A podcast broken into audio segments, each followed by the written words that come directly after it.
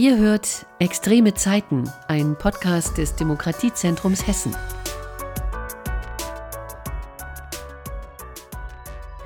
Hallo zusammen zu einer neuen Ausgabe von Extreme Zeiten, dem Podcast des Demokratiezentrums Hessen. Ich möchte euch meinen heutigen Gast vorstellen. Das ist Christopher Vogel, Sozialpädagoge beim MBT, dem mobilen Beratungsteam gegen Rassismus und Rechtsextremismus für demokratische Kultur in Hessen. Ich grüße dich, Christopher. Hallo. Ihr, sage ich jetzt mal, also das mobile Beratungsteam, gehört zum Beratungsnetzwerk Hessen unter dem Dach des Demokratiezentrums. Der Sitz deines mobilen Beratungsteams ist in Kassel. Was ist dein Einsatzgebiet? Wie groß ist es ungefähr? Äh, wir sind für ganz Nordhessen zuständig. Das sind fünf Landkreise um Kassel herum. Und äh, wir haben seit einem Jahr eine, äh, ein weiteres Büro das ist in Fulda und das ist dann für weitere drei Landkreise zuständig, also mein Kinzig, Fulda und Vogelsberg. Mhm. Es gibt euch seit 2003 das mobile Beratungsteam, ich kürze das jetzt mal ab, das ist kürzer, dann MBT wurde von dir mitbegründet, habe ich gelesen. Es war die erste Beratungsstelle in Westdeutschland, kann man das so sagen? Oder? Das kann man so sagen. Es gab mobile Beratung noch in äh, Niedersachsen von ARUG, aber die haben viele verschiedene Arbeitsbereiche gehabt und wir waren das erste, was sich äh, auch so genannt hat. Mhm. Zu eurer Zielgruppe gehören Verwaltung, Träger regionaler Jugendarbeit, Vereine und Schulen. Und all die sollen sich zu wehren wissen, wenn Rechtsradikale ihr Unwesen treiben. Wie muss ich mir deine und eure Arbeit eigentlich konkret vorstellen? Vielleicht nennst du ein paar Beispiele. Wir sind erstmal offen für Menschen, die ein Problem mit Menschenfeindlichkeit haben, Rechtsextremismus. Das ändert sich natürlich auch, äh, je nachdem, was gesellschaftlich gerade Konjunktur hat. Die letzten zweieinhalb Jahre war es natürlich auch viel Verschwörungstheorien. Äh, die Menschen wenden sich an uns. Wir gehen normalerweise nicht irgendwo hin und sagen, hey, ihr habt da ein Problem, braucht ihr Unterstützung. Das machen wir in seltenen Ausnahmefällen, wenn wir das Gefühl haben, jemand war in der Presse und da brennt es jetzt sozusagen. Aber an sich äh, reagieren wir auf Anfrage. Und das kann reichen von Einsätzen zur Bildungsarbeit, einen Vortrag halten, einen Workshop geben, bis hin zu längerfristigen Begleitungen, Beratungen, die dann auch mal zwei, drei Jahre dauern können. Mhm. Vielleicht versuchen wir es noch ein bisschen konkreter zu machen. Was mache ich beispielsweise, wenn ich feststelle, Hilfe, mein Sohn verbreitet ähm, irgendwelches rechtsradikales Gedankengut? Kann ich mich dann an euch wenden? Äh, ja, wir sind auch eine Regionalstelle für das Beratungsnetzwerk und in so einem konkreten Fall würden wir weiterverweisen an Organisationen, die das speziell bearbeiten arbeiten. Also es ist nicht unbedingt euer Gebiet. Nee, das, äh, da gibt es spezialisiertere Leute, wie zum Beispiel Rote Linie hier, hier in Marburg. Äh, die sind darauf spezialisiert, über Familienangelegenheiten. Wir äh, haben häufig äh, mit Schulen zum Beispiel zu tun, dass wir äh, Lehrkräfte sich an uns wenden. Hier in meiner Klasse ist das und das. Und dann bieten wir entweder. Sag mal, was ist denn das und das? Naja, das kann reichen von äh, Hakenkreuz irgendwo hingemalt, ähm, Jugendliche haben komische Klamotten an, hören komische Musik oder geben äh, Äußerungen von sich. Und dann äh, wird sich häufig gewünscht, dass wir in die Klasse gehen und mit den betreffenden SchülerInnen reden. Und wir bevorzugen aber die Leute zu Schulen, die jeden Tag vor Ort sind. Das heißt, wir stärken die, damit die in ihrem Alltag damit einen Umgang finden. Also das heißt Stärkung der Zivilgesellschaft, wenn man das so könnte man das so zusammenfassen? Genau, das kann Zivilgesellschaft sein, das kann aber auch eine Bürgermeisterin sein, die in ihrem Ort äh, irgendwie ein Problem hat mit Querdenken-Demos jeden Montag und äh, oder einer Immobilie, die von einem Rechtsextremen erworben wurde. Das ist gerade ein Fall. Kommen wir gleich noch. Kommen ein längerer Fall. Ne? Also das ähm, kann Zivilgesellschaft sein, das kann aber auch äh, Politik, Verwaltung sein. Mhm. Und wie wichtig ist ähm, sowas wie ein funktionierendes ähm, Netzwerk aus ganz unterschiedlichen Personen, um jetzt auf ähm, ja, diese Phänomene eingehen zu können? Das ist total wichtig, weil, ne, wie ich sage, wir können nicht alles machen, wir können uns nicht um alles kümmern. Zum Beispiel auch, wenn es Betroffene rechter Gewalt gibt, ähm, dann können wir nicht gleichzeitig eine Kommune oder eine Struktur beraten und eine parteiische Beratung für Betroffene von Gewalt machen. Das heißt, da verweisen wir dann an Response zum Beispiel und arbeiten mit denen schon zusammen, aber schon in getrennten Aufgabengebieten. Mhm. Ich habe die Erfahrung selbst bei euch gemacht. Ich äh, rufe an, habe auf dem Anrufbeantworter außerhalb eurer Geschäftszeiten äh, bin ich dort gelandet und bin relativ schnell, nachdem tatsächlich ähm, die Geschäftsstelle dann geöffnet hatte, zurückgerufen worden mit der Frage, wie können wir Ihnen helfen? Das fand ich eigentlich toll, also muss ich echt sagen. Also das heißt, ihr wartet nicht lange, sondern das geht äh, ratzfatz dann zur Sache. Genau, also das, äh, das ist ja wichtig. Wenn Menschen sich bei uns melden, ist normalerweise jetzt bei dir fast jetzt vielleicht nicht der, der Leidensdruck besonders hoch, aber wenn sich jemand entschließt, bei uns anzurufen, wir, wir kommen ja von außen, ne? wir sind fremde Menschen und äh, da holt man jemanden ran und sagt, ich habe da mal ein Problem. Und das hat häufig nicht die Zeit, dass man da irgendwie drei Wochen wartet oder so. Mhm. Du arbeitest vorwiegend in Nordhessen, hast das gerade beschrieben mit dem mobilen Beratungsteam. Nordhessen gilt als ein Knotenpunkt für extreme Rechte, als äh, Vernetzungsort für rechte Organisationen. Und ähm, hier wird bevorzugt auch der ländliche Raum aufgesucht. Das hat ähm, strategische, ideologische Motive. Kannst du mir das mal erklären? Wie lange haben wir Zeit? Ähm, Erstmal, Nord Nord Nord Nordhessen ist ländlich geprägt. Ne? Mhm. Es gibt. Kassel als Großstadt und das war es mit den Großstädten. Ähm, es liegt in der Mitte Deutschlands, das ist von überall gut erreichbar. Es gibt ähm, teilweise historische Traditionen. Also es ist äh, vor zwei, drei Jahren ist ein Buch neu auf, eine Rede von Adorno neu aufgelegt worden, wo er in den 60er Jahren im Vortrag Nordhessen erwähnt hat als Rückzugs, also was schon sozusagen im Nationalsozialismus sehr braun war, gewisse Ecken und auch äh, nach 45 auch ein Rückzugsort war für Täter. Äh, es gibt Rechtsterroristen, also im Prinzip jegliche Entwicklung des äh, bundesrepublikanischen Rechtsextremismus lässt sich in Nordhessen nachvollziehen. Das ist jetzt aber nicht so, dass ich in Kassel nicht auf die Straße gehen kann oder mich bedroht fühle. Ähm, das kommt dann wirklich von Ort zu Ort an. In dem einen Ort hat es eine lange Tradition und eine wichtige Familie. Ich, ich habe einen Ort im Kopf, da Magst waren, du den nennen? Oder? Äh, nee, wir reden äh, häufig nicht konkret, nur mit Einverständnis der Menschen.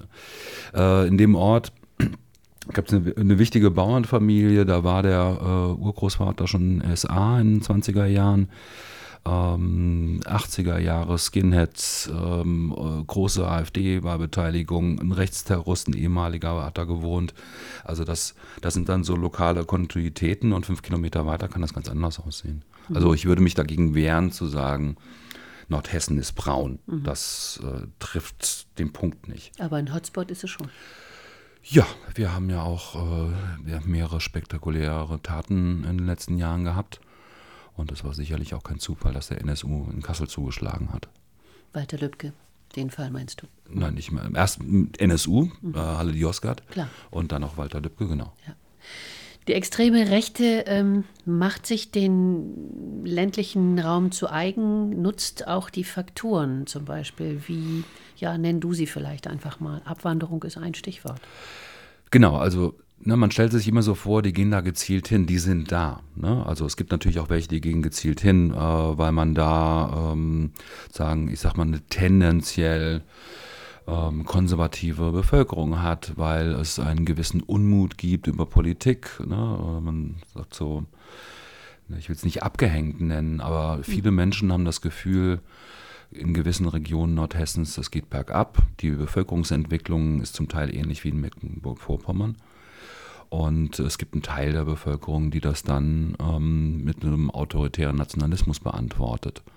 Na, das ist kein ursächlicher Zusammenhang, aber es gibt, wenn man sich so Landkarten anguckt, ähm, mit Sozialfaktoren und versucht das zu korrelieren mit AfD-Wahlergebnissen zum Beispiel, ne, dann sieht man schon, ah, okay, da kann es einen Zusammenhang geben, muss aber nicht, ist kein mhm. Automatismus. Das heißt, diese begünstigenden Faktoren, von denen ich, ähm, die ich so im Kopf habe, also Abwanderung, Geburtenrückgang, äh, zum Beispiel auch ähm, berufliches Brachland, sage ich jetzt mal, äh, das sind schon auch Faktoren, die eben möglicherweise auf rechte Strukturen treffen.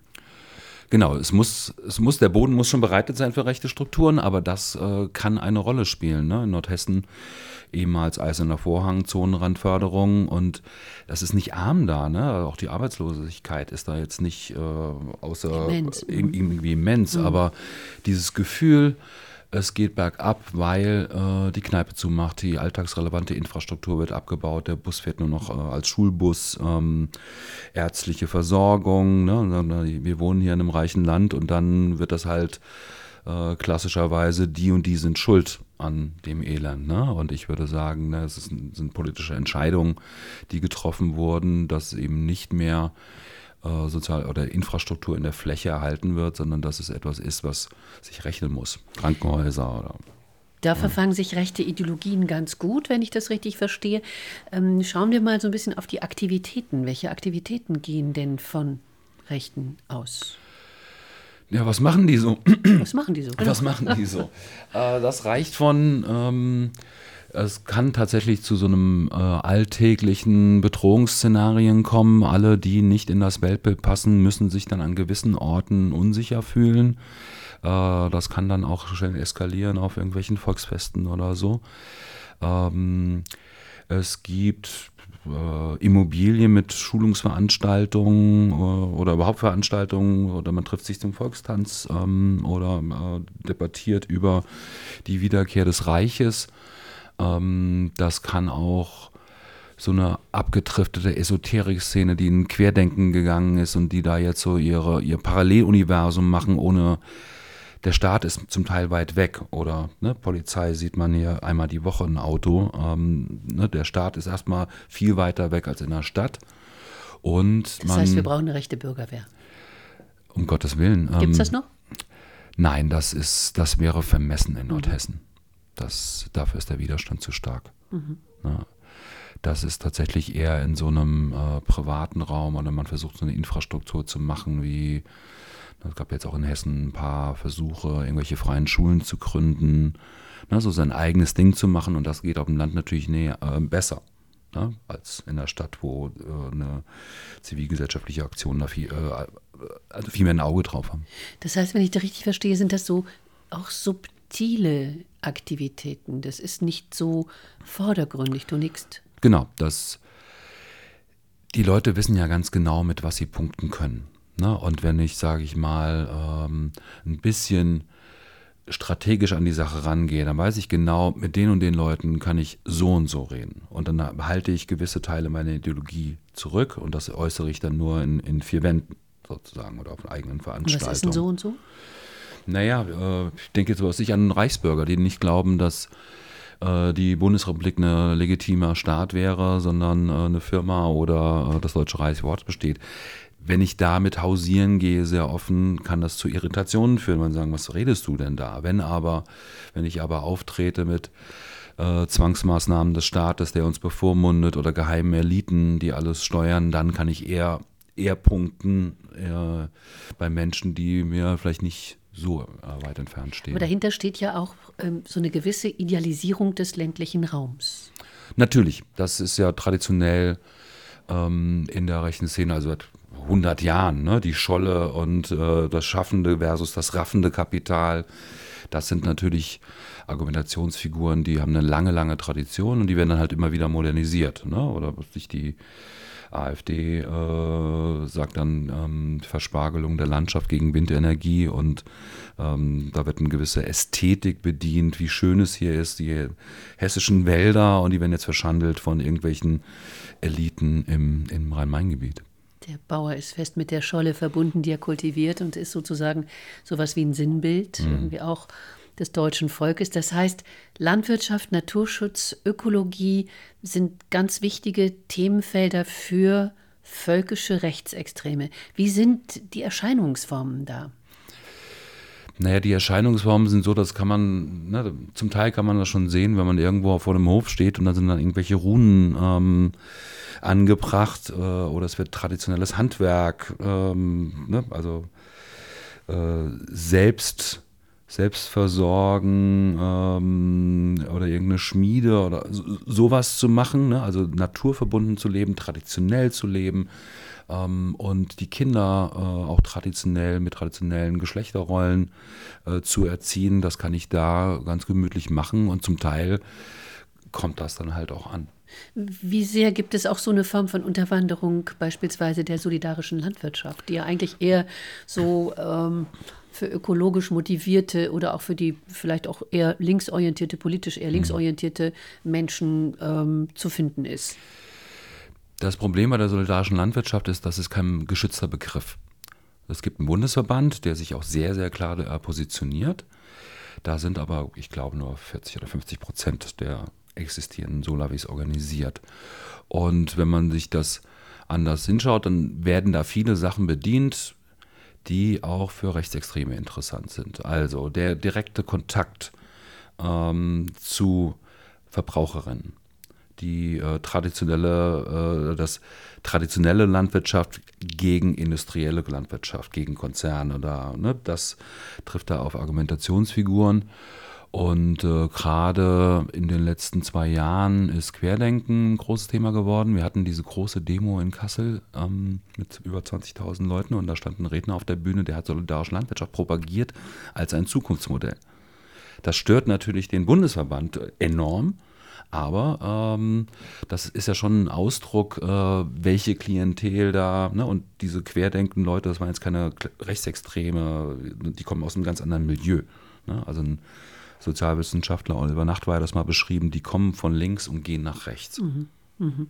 Das heißt also, die rechte, die rechte Aktivisten äh, mischen sich dann auch mit der alternativen Szene, äh, weil sie sozusagen die Kritik und auch die, die, die Ablehnung der Moderne verbindet, die Sehnsucht nach Entschleunigung, nach Einfachheit? Genau. Mhm. Das, ähm, die würden sich wahrscheinlich in vielen Punkten nicht einig werden, aber in der Ablehnung des Staates, in der Ablehnung der Moderne, wie du sagst, äh, und ich, mein Eindruck ist, dass gewisse Rechtsextreme, denen ist das völlig egal mit Corona. Ne, das, also während Querdenken sich an Corona entzündet Nur ein gutes hat. Thema einfach äh, wahrscheinlich. Ne? Sondern es ist, wir haben eine Masse von Unmut gegen den Staat und da setzen die sich damit rein. Und äh, es gab von Querdenken halt außer verbalen Lippenbekenntnissen keine Abgrenzung. Da läuft dann halt jemand, was weiß ich, eine Heilpraktikerin neben einem Nazi und sagt, ich sehe keine Nazis und das ist eine Unterstellung vom Mainstream-Medien, ähm, dass wir rechtsoffen wären. Ähm, offenbar ist es ja nicht nur die alternative Szene, ne, die sich mit rechten AktivistInnen verbindet, sondern eben auch die andere Such- und Gegenbewegung. Du hast das auch mal recherchiert, äh, also auch Corona-Leugner, Verschwörungstheoretiker, die du angesprochen hast, Ökospirituellen. Äh, gibt's, da gibt es auch im Werra-Meißner-Kreis eben auch eine Region, die ähm, ja äh, immer auch eine Region gewesen ist, in der nicht nur ländliche Strukturen vorgeherrscht haben, sondern die natürlich aufgrund ihrer Lage, aufgrund der, des, der Grenze, der Nähe zur Grenze, auch eine Region war, ähm, die strukturell einfach nicht ganz so gut funktioniert hat wie beispielsweise andere Regionen. Ähm, also es gibt im Werra-Meißner-Kreis in Nordhessen verschiedene Gruppen, die sowas wie eine Schnittstelle bilden zwischen Ökologie, Esoterik, völkischer Ideologie. Ähm, ich hatte mit dir im Vorgespräch über eine Anastasia-Bewegung gesprochen. Kannst du uns dazu mal was sagen? Ja, das ist. Oh. Ich versuche es kurz zu machen. Ja. Ähm, das ist eigentlich eine Romanreihe aus Russland von einem russischen Autor, der äh, behauptet hatte, er hätte in russischen Wäldern eine mystische Figur namens Anastasia getroffen und die hätte ihm diverse Weisheiten in acht oder zehn Bänden, ich weiß nicht genau gerade wie viele es sind, das hat er aufgeschrieben. Und darin äh, wird ein äh, Idylle, natürlich, idyllisches Leben beschrieben. Er leitet daraus ab, dass Familien sollten ein Hektar äh, Land beackern. Ähm, also das ist alles Familiensitz. Und ähm, leider ist es nicht einfach nur eine idyllische Naturbeschreibung, wie man äh, naturnah leben kann, sondern es ist auch gespickt mit äh, antimodernen, antisemitischen äh, äh, Denkfiguren. Und das ist in den letzten Jahren tatsächlich in, auch in, in Querdenkenkreisen sehr populär geworden. Also das würde ich sagen, sind jetzt kein. Es gibt auch teilweise Rechtsextreme, die dem anhängen. Ähm, ich habe da so einen im Kopf, der dann auch neue germanische Medizin propagiert und auch auf, also ganz. Ist das ein Einzeltäter in Anführungsstrichen da, oder das ist, das dann, auch jemand, der sich nein, organisiert hat? Das ist natürlich auch, das sind alles organisierte Leute, ne? Mhm. Ähm, aber nicht in diesem, ich sag mal, völkisch, äh, mhm. klar rechtsextremen, äh, identifizierbaren Ding, was man so kennt aus den letzten 20 Jahren. Ähm, und es gibt. Sondern? Im, naja, das sind, das ist schon viel mit Esoterik verbunden. Ähm, und diese Esoterik ist eigentlich ein bisschen anders als was, äh, ich sag mal, äh, Himmler und äh, seine Ahnenforschung oder auf der Suche nach den Ursprüngen der Arier in Himalaya, das war ja auch Esoterik gewesen. Aber ne, Schnittstellen, es ist halt alles nicht so ganz äh, klar abgrenzbar. Und wir haben jetzt in Nordhessen haben wir äh, zwei Landsitze, einen im, äh, einen im Schwamieder-Kreis, der andere in Grenze so Hersfeld-Rotenburg, Werra-Meißner Kreis. Das sind sozusagen öffentlich bekannte äh, Familienlandsitze. ähm, die damit auch äh, nicht in den Berg halten. Und es gibt in, gerade in den letzten zwei, drei Jahren tatsächlich einige Menschen, die so aus dem Querdenkenmilieu, naturnah und sich da auch bedienen. Und da ist dann wieder so eine Schnittstelle zu äh, rechtsextremen Denkfiguren, auch wenn die das weit von sich weisen. Wir haben nichts mit Politik zu tun, wir machen einfach nur unseren Hektar und naturnah, aber es gibt gerade einen ganz hervorragenden Podcast vom Bayerischen Rundfunk, wo eine Aussteigerin erzählt, die sagt, äh, ich bin da ganz schnell mit ähm, anti krassem Antisemitismus konfrontiert worden und das waren nicht einzelne Leute, sondern das ist in dieser Szene weit verbreitet. Schnittstellen war das Stichwort zwischen Ökologie, Esoterik, völkischer Ideologie. Jetzt nehmen wir mal ein anderes Stichwort Immobilienbesitz. Du bist immer wieder schon darauf zu sprechen gekommen. Im ländlichen Raum rechte AkteurInnen kaufen gezielt Räumlichkeiten an, äh, weil im Privaten können eben rassistische, demokratiefeindliche, antisemitische Ideologien eben offen ausgelebt werden. Welche Beispiele sind dir so in diesem Einsatzgebiet, in dem du tätig bist, eigentlich bekannt? Wir hatten äh, im Schameda-Kreis ähm, den sogenannten Reichshof von Manfred Röder, ehemaliger Rechtsterrorist, ähm, wichtige Figur in der extremen Rechten, der ist inzwischen verstorben. Und das, da wurden dann äh, sowohl ideologische Schulungen abgehalten als auch Sonnenwendfeiern gefeiert. Als er dann gestorben war, hat das jemand anderes übernommen. Und äh, dann ist noch jemand zugezogen, Mann Schönborn, der eigentlich sein ganzes Leben äh, von einem Schulungszentrum geträumt hat. Dann hat der Schwalm-Eder-Kreis aber das Ding zugemacht wegen Brandschutz. Da durften keine Veranstaltungen mehr stattfinden. Und dieser Meinhof Schönborn ist jetzt in, ähm, in Landkreis Kassel gezogen, hat ein ehemaliges Hotel gekauft. Darüber rede ich jetzt, weil es auch bekannt ist aus Funk und Fernsehen quasi. Ähm, und versucht da ähm, wiederum in einem sehr ländlichen Gebiet regelmäßig Veranstaltungen zu machen und in diesem Ort gibt es dann noch zusätzlich äh, eine Buchhandlung, die in der rechten Szene eine gewisse Bedeutung hat. Keine Ahnung, inwiefern die sich kannten oder ich halte es jetzt nicht für Zufall, dass man in einen Ort zieht, wo es schon so, eine, so einen Infrastrukturort gibt und der macht da regelmäßig äh, szenenübergreifend. Das ist ganz faszinierend. Also ich sage mal von Reichsbürgern, junge Nationaldemokraten, das gelingt ihm. Der ist schon wirklich Jahrzehnte in der äh, Szene aktiv. Und weniger in den Ort rein. Also das ist gar nicht so dann die Organisierung des Dorfes, dass sie jetzt alle kommen sollen, sondern bundesweite Treffen. Was sind das für Veranstaltungen? Schulungen. Zurzeit sucht er gerade äh, Mitbewohner oder er sucht äh, Menschen, die er, äh, er hat auch eine Zeitschrift, die er für seine Inhalte, der hört sich auch gerne reden, ne, ähm, die er für seine, das ist austauschbar, ne? Äh, wenn man in seine Zeitschrift guckt, dann geht es um so Deutsches Reich, es geht aber auch um äh, die Benzin- äh, oder Autoverkehr und Ökologie. der Gesellschaft. Äh, ne? Und eigentlich äh, geht es darum, ein Schulungszentrum zu haben, Nachwuchs äh, zu fördern. Das ist sehr bescheidener Erfolg. Also meine, an solchen Veranstaltungen nehmen dann irgendwie zum Teil kommen dann nur äh, zehn Leute oder so. Aber das bringt natürlich einen Ort in Aufruhr, wenn so ein so eine Immobilie plötzlich von so jemandem genutzt wird. Das hätte ich dich jetzt gefragt. Bringt das wirklich einen Ort in Aufruhr? Gibt es da eine engagierte Zivilgesellschaft, die dagegen haut und sagt, nee, das wollen wir hier nicht haben? Ja, das hat sich sofort, hat sich ein Bündnis gegründet. Ähm, äh, also sowohl vom Bürgermeister bis hin zu sofortiger Bündnisgründung. Ähm, und die machen das jetzt halt schon seit zwei Jahren, sind die damit konfrontiert.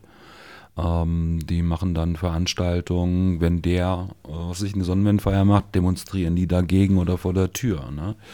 Das ist aber dann ein Marathonlauf, weil dem gehört das jetzt und ähm, der möchte da seinen Lebensabend verbringen und das geht nicht so schnell wieder weg. Weiß man, ja. woher das Geld kommt? Nein. Das ist unbekannt, oder? Also Unterstützer, oder? Ihm, ihm gehört es nicht. Das äh, hat meines Wissens sein, sein Sohn gekauft. Mhm. Ähm, der sammelt ständig um Spenden. Also jegliche, also ganz, ganz häufig äh, seine Publikationen oder hat auch mal einen YouTube-Kanal, da geht es immer darum, schickt mir Geld, ich brauche Geld. Ähm, ich kann sein, dass der äh, geerbt hat sozusagen. Ne? Also da werden schon auch mal ähm, älteren Menschen sozusagen ihr Erbe äh, überschreiben lassen. Ähm, keine Ahnung, das, ich, bin ja kein, ich bin ja nicht bei der Polizei oder Finanzbeamter. Stichwort Polizei. Mit welcher Ernsthaftigkeit schauen die staatlichen Behörden auf äh, solche Aktivitäten im ländlichen öffentlichen Raum? Es ist ja nicht so ganz einfach, so jemanden dingfest zu machen. Die Tatsache, dass da jemand versucht, ähm, Schulungen äh, zu konzipieren und ein, eine Immobilie zu erwerben, ist jetzt erstmal kein Straftatbestand. Aber trotz allem dem gibt es ja, wie du gerade eben beschrieben hast, gibt es ja doch ein zivilgesellschaftliches Engagement, das sagt, das wollen wir hier einfach nicht, weil hier werden äh, rechtsnationale äh, Gedanken verbreitet und auch geschult und das wollen wir in unserem Dorf oder in unserer hm. kleinen Gemeinde einfach nicht haben. Schaut die Polizei dahin? Ist die da? Ist, ist die, die, ist präsent? da, ähm, die ist präsent, ähm, die sind da, wenn er veranstaltet Veranstaltungen macht ähm, und der Kontakt äh, sowohl zur Kommune als auch zum Bündnis erscheint mir sehr gut zu sein. Das haben die auf dem Schirm. Das ist in Hessen ähm, bei gewissen Sachen ist die Polizei wirklich auf Zack. Zum Beispiel bei ähm, Szenekonzerten. Das ist seit Rechtsrock. wirklich Rechtsrock mhm. ist seit vielen, vielen Jahren ähm, hat man den Eindruck, das will man hier nicht haben, geht doch nach Thüringen. Ne? Also da wird wirklich, da werden die, äh, die Kommunen werden informiert äh, im Vorfeld, ne? also das, das läuft äh, total gut.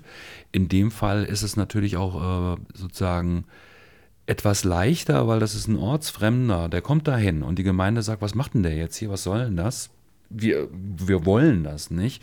Das ist natürlich was anderes ähm, in einem Ort, wo äh, Rechtsextreme herstammen und vielleicht zusammen mit ähm, diversen Leuten auf die Schule gegangen sind. Da haben wir auch schon andere Geschichten gehört, wo die Polizei dann halt äh, eher, wo man den Eindruck hatte, die Leute, die auf rechte Tendenzen hinweisen, die machen das Problem, weil die Nazis oder die, Rechten, die machen ja nichts. Die sind ja anständig oder so.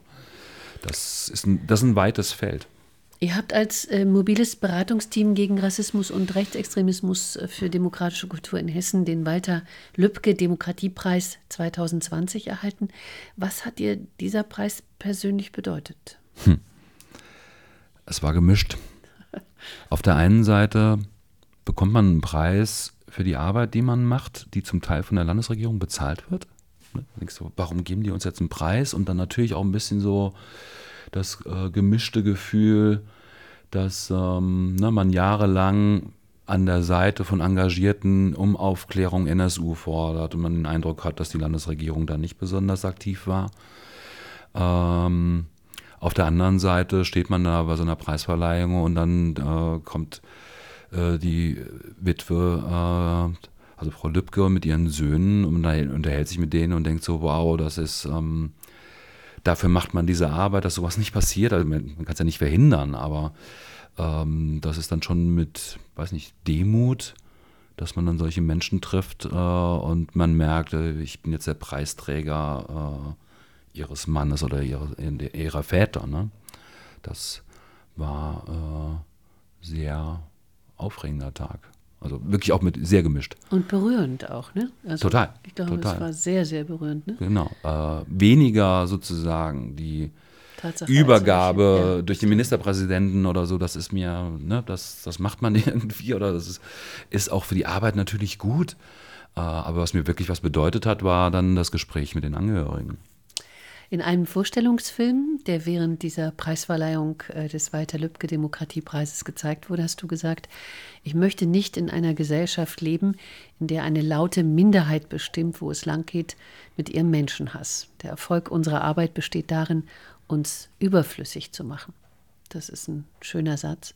Hast du den Eindruck, in irgendeinem Bereich, in dem ihr, du tätig bist, seid, bereits überflüssig zu sein? Wir machen uns laufend überflüssig. Im Sinne von Menschen fragen uns an und äh, wir können ihnen häufig, habe ich das Gefühl, okay, wir, wir konnten weiterhelfen und die sind jetzt, äh, die, äh, den hat man wirklich äh, auf dem Weg etwas mitgegeben und wir müssen den Weg nicht mehr zusammengehen. Gesamtgesellschaftlich habe ich natürlich null den Eindruck, dass wir uns überflüssig machen, sondern eher, es brennt gerade äh, an vielen Orten und äh, ich könnte mir tatsächlich, ähm, ne, ich könnte mir tatsächlich vorstellen, ähm, mobiles Beratungsteam und dann das Rechtsextremismus und Rassismus wegzulassen und nur noch für Demokratie. äh, aber das ist nicht absehbar, dass das, das, ist eine passieren schöne Vision, könnte. oder? Ja, äh, hätte ich auch Spaß dran. Ne? Also ich muss mich ja auch nicht den ganzen Tag mit widerwärtigen Dingen beschäftigen. Äh, es ist halt nötig. Ich mache den Job auch wirklich gerne.